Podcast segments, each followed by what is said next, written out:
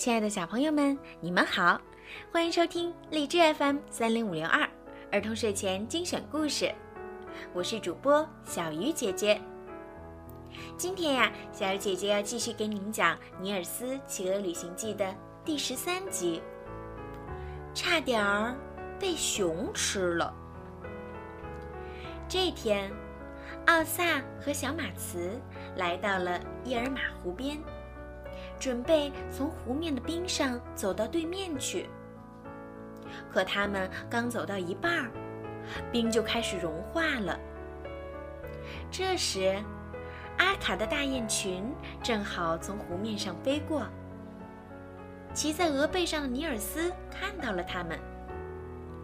尼尔斯能看清整个湖面的情况，他大声喊：“你们往右边走！”姐弟俩听到高空传来人的声音，都感到很奇怪。不过，他们当时早已经吓得慌了神儿，赶紧往右边跑去。跑着跑着，一条大裂缝横在了姐弟俩面前。这时，又传来了喊叫声：“站在那儿别动！”姐弟俩乖乖地站着不动。过了一会儿，几块浮冰连到了一起，他们迅速踩着浮冰跳过了裂缝。正当他们犹豫不决时，那个声音又响起了：“一直往前跑。”就这样，断断续续走了半个多钟头，他们总算脱离了险境，来到岸上。这时，奥萨认出了雁群里的白鹅，知道是小精灵在帮助自己，于是就拿出上次捡到的小木鞋，放在了一块石头上。莫顿飞下来，衔走了木鞋。连续几天，一直刮着西风，大雁们被迫飞到了西孟兰省一个矿区的上空。突然，一阵大风猛地吹过来。尼尔斯一个倒栽葱从鹅背上滚下来。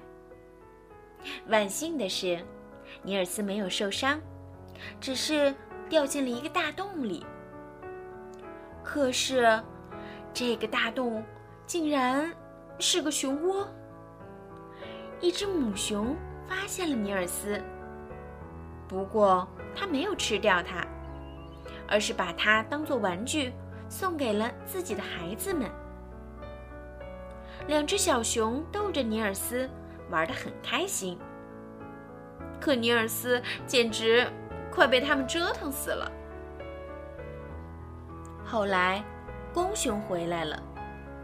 公熊最讨厌人类了，看见家里多了个小人儿。就咆哮着张开血盆大口要吃掉它。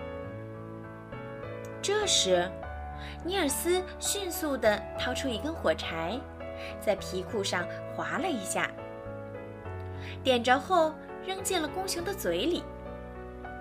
他刚想划下一根，却发现公熊竟然不再攻击他了。公熊说：“你会放火吗？”你是不是能放火把房子烧掉呢？尼尔斯为了让公熊感到害怕，就故意吹嘘说：“那当然，这算不了什么。”公熊舒了一口气，说道：“幸亏刚才没吃掉你。现在，你去帮我做一件事儿。”说着，他轻轻叼着尼尔斯的衣服。带他来到了钢铁厂的边上。公熊问道：“这个厂子你能烧掉吗？”尼尔斯想也没想，就大声回答道：“当然能。”公熊带着尼尔斯悄悄潜入钢铁厂的厂房里。当时人们都在忙碌，没有人发现他们。公熊说。我们世世代代在这片森林里居住，我们以前的日子过得很好。一开始，人类来到这里，只盖了个小厂房，里面只有几个人在工作。我们受到的打扰很少。可是，这个大厂子建起来后，他们没日没夜的吵闹，我实在受不了了。现在，我让你把这个厂子烧光，要不然我就一口吃了你。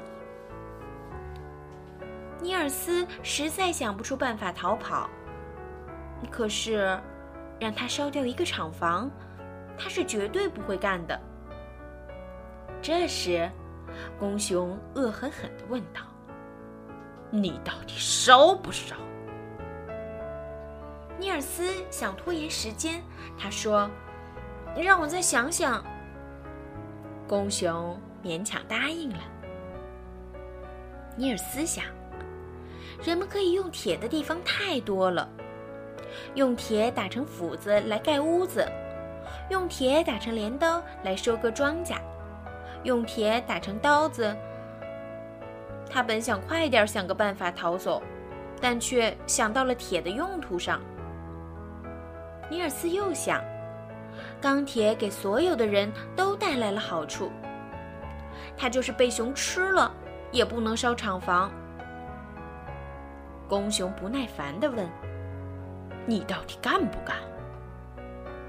尼尔斯把心一横，大声说：“我不干！”公熊咆哮起来：“你不想活了吗？”公熊的爪子钳得更紧了。尼尔斯痛得眼泪在眼眶里直打转，但他就是不肯求饶。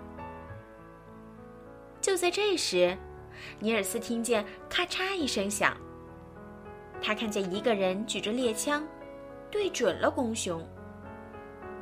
尼尔斯尖声喊叫道：“公熊，快跑！有人要拿猎枪打你！”公熊叼起尼尔斯，飞快地逃走了。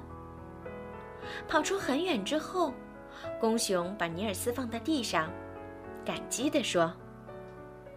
小家伙，多谢你救了我。我决定不吃你了。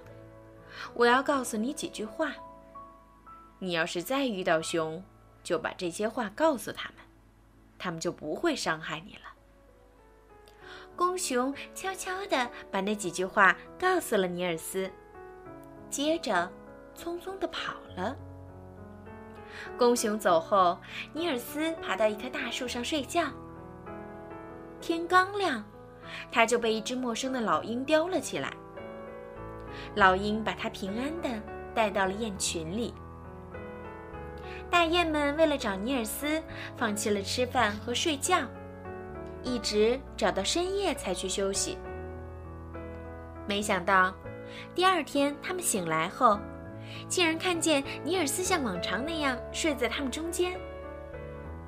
尼尔斯醒过来的时候。听见大雁们在他身边吃惊地叫成了一片，不由哈哈大笑起来。好了，小朋友，今天的故事就讲到这儿啦。如果你们喜欢听小鱼姐姐讲故事，记得让爸爸妈妈动动手指，把我的故事转发给更多的小朋友听吧。如果你们也想拥有一只属于自己的故事，可以让爸爸妈妈加小鱼姐姐的微信为你点播。好了，孩子们，晚安。